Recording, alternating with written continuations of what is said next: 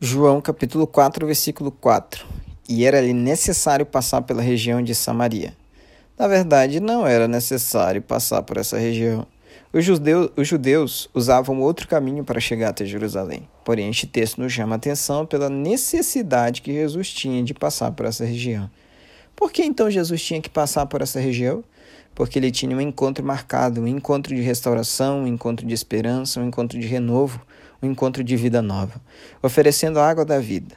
Hoje ainda é necessário Jesus passar por alguns lugares, lugares inesperados, talvez a minha ou a sua vida, a minha ou a sua casa. Abra sua porta para ele. Eu sou a Dona Irã e este foi Seja um Cristão Muito Melhor em um Minuto.